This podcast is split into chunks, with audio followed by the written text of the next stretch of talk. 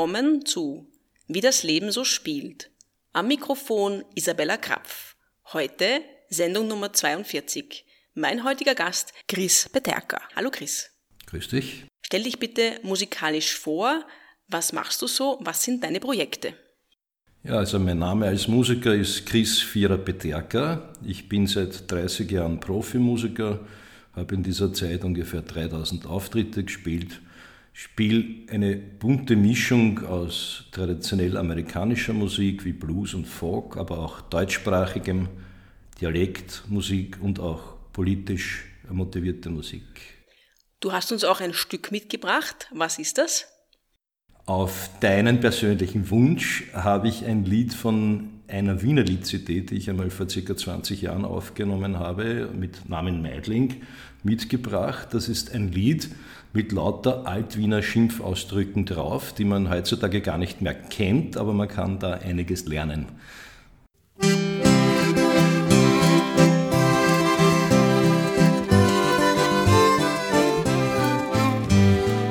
Mistborn Sandel ist modernisiert, weil er jetzt den Mist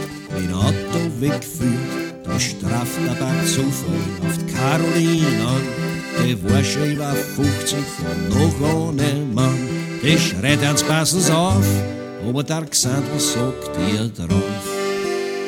Du altes Menschenübel, Blechner Miesborn, Kiel, welche Puppel hutschen, Snefte, Kohlen rutschen, zerrissenes Leiwandsackle, Margarinebacke, altes Seefischhandel, was du bist. Ich bitte Gorsche, Draht, jetzt platzt das Afferladi, niemals gewesene Mutter, hau die kleinen wenn man die Sotäten auf die Gstätten schleppen, du ruinierst du's noch den ganzen Mist.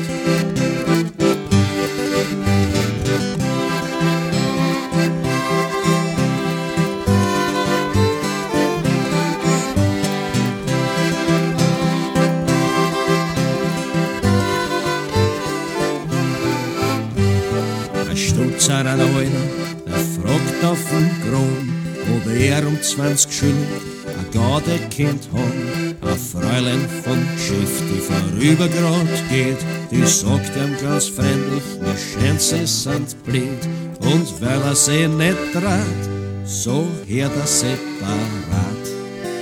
Hörst du, alter Sandler, Gicht und ich, ihr Sandler, kannst gar nimmer hatschen, kauft der Flecker quatschen, hörst du nicht, bist deppert, wie dein Morgen scheppert, schau, dass du weiterkommst jetzt konsequent. Schau dich nur gleich um ums Krematorium, sing du Trauerlieder, deppert, der Safen, sie ne Gattehosen, hol den Arbeitslosen, sonst vergiss ich noch mehr Intelligenz.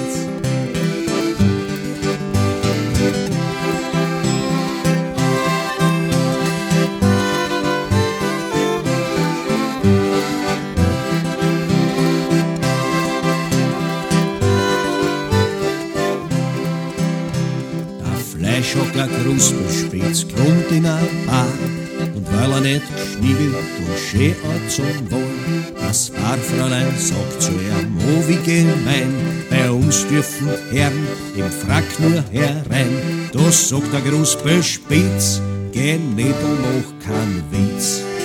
Du Ostsatz Eiernockerl auf dein Offenstockerl hast doch eh keinen Ton, verstimmt's Grammophon. Viele rote Ruhm ausgeschraubter Bandelwurm, mir schenkst nix einer, hörst, was war denn das?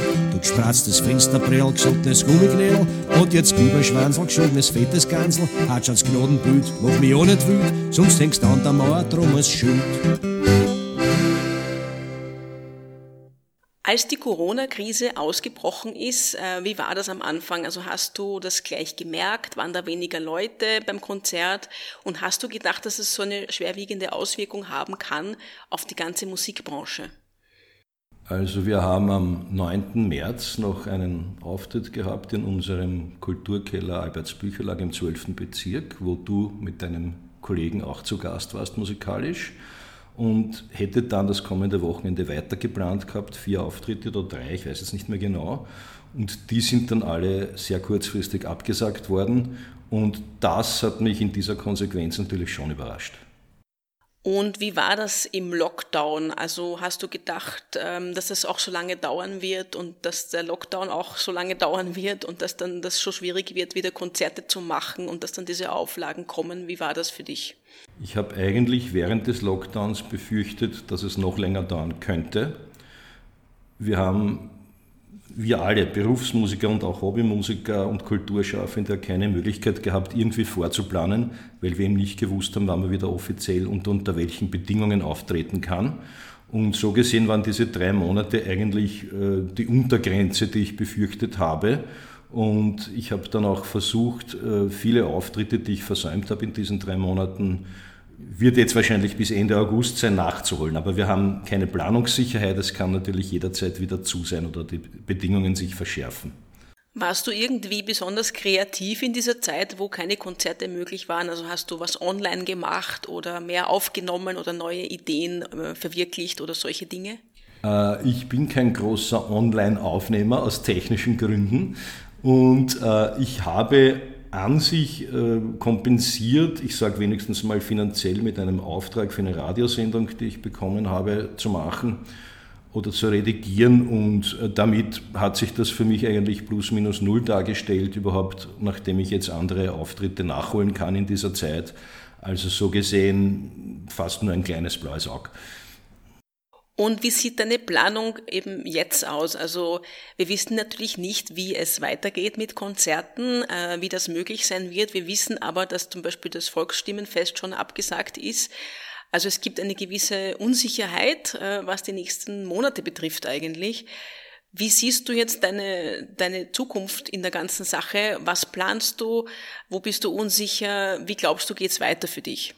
Volksstimmefest, gutes Beispiel, hätte ich auch gespielt dort, wie fast jedes Jahr, mit einem Politliederprogramm. Das ist jetzt abgesagt worden, aber eh schon sieben Wochen vorher, also da kann man sich ein bisschen einstellen darauf.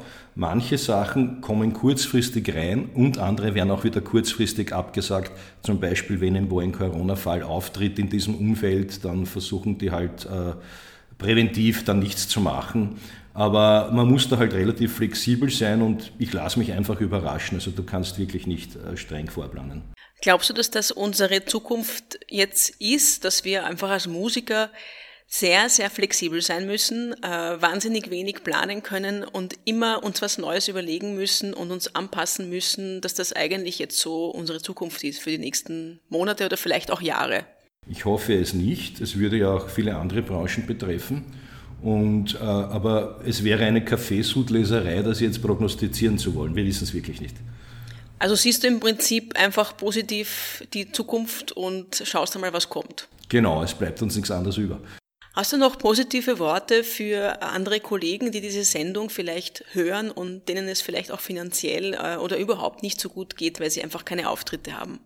Ja, ich denke einfach, ähm, dass man da versuchen muss, sich auf die Beine zu stellen, was jetzt einfacher klingt oder gesagt ist, als, als es in Wirklichkeit ist. Äh, es kommt, glaube ich, immer darauf an, ob die Leute wirklich davon leben müssen oder wollen oder ob es Hobbymusiker sind, äh, denen halt Sachen ausfallen, die sie halt äh, zu ihrer Unterhaltung gerne gemacht hätten. Und es ist wieder unterschiedlich, in welchem Rahmen ich mache. Ich mache zum Beispiel viel kleinere Sachen, da kann man eher noch einmal aktiv sein, als jetzt, wenn du nur auf großen Festivals spielst und so, die möglicherweise noch monatelang ausfallen werden. Also das ist der Unterschied und äh, wie gesagt, es ist immer, es ist immer schwierig, Tipps zu geben, wenn man mit der Situation äh, eigentlich für die Situation selber nichts kann und, und, und auch selber nicht weiß, wie man im Endeffekt langfristig damit umgehen will oder soll. Du hast noch ein Stück mitgebracht. Was ist das? Das ist eine Ballade, die ich einmal verfasst habe vor circa 20 Jahren mit politischem Inhalt. Sie heißt Das Fließband und beschreibt eine Situation, äh, die in einem damaligen Bezirk, in meinem Heimatbezirk äh, passiert ist, in einem Betrieb, in einem großen, äh, ja, einfach anhören, also ein arbeitsrechtlicher Vorfall, würde ich sagen, der da beschrieben wird. Danke, Chris, für deinen Besuch bei mir und ich hoffe, du kannst äh, bald wieder alles live spielen, was du dir vornimmst. Danke. Ich danke dir und ich wünsche dir das Gleiche. Du bist ja genauso wie ich aktiv musikalisch.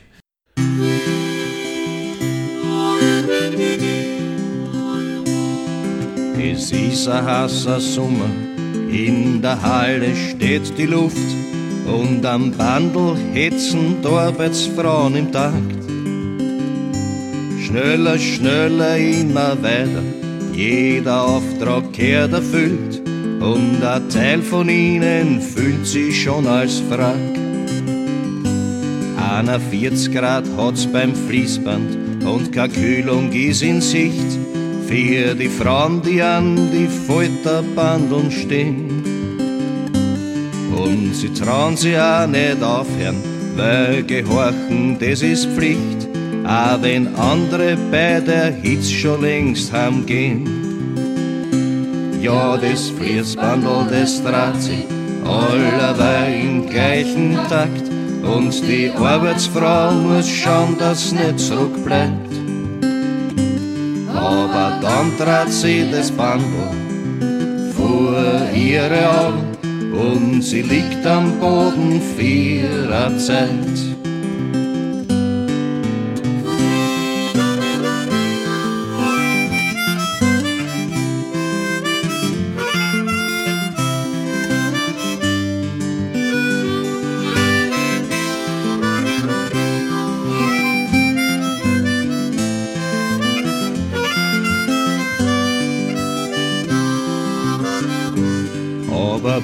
Plötzlich bricht der Panik bei der Firmenleitung aus. Die Maschinen dran sie bei 40 Grad an. Und die sind ja nicht so leicht zu ersetzen wie die Frauen. Also kühlen wir's früher wie die Menschen an.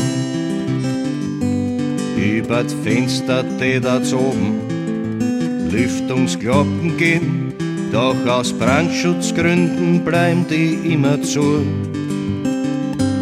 Und die bleihäutigen Dämpfe steigen den Frauen ins Hirn und die meisten haben schon für ihr Leben genug. Ja, das Fließbandel, das sich allerweil im gleichen Takt und die Arbeitsfrau muss schauen, dass nicht zurückbleibt aber dann trat sie das Band vor ihre Augen und sie liegt am Boden vierer Zeit.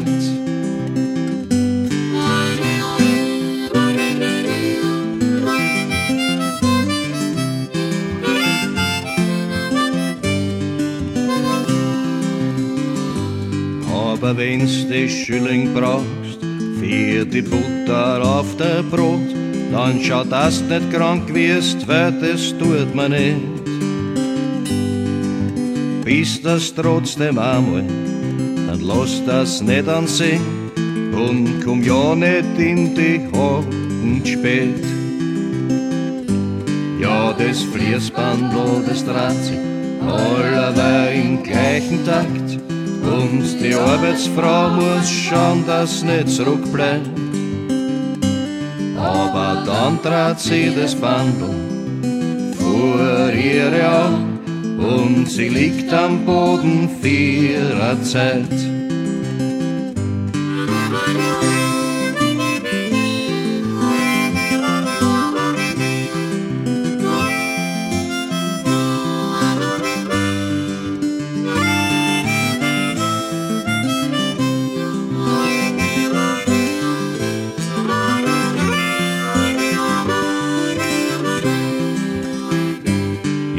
Fließbandel der Straße, allerweil im gleichen Takt. Und die Arbeitsfrau muss schauen, dass nicht zurückbleibt. Aber dann trat sie das Bandel vor ihre Augen und sie liegt am Boden vierer Zeit.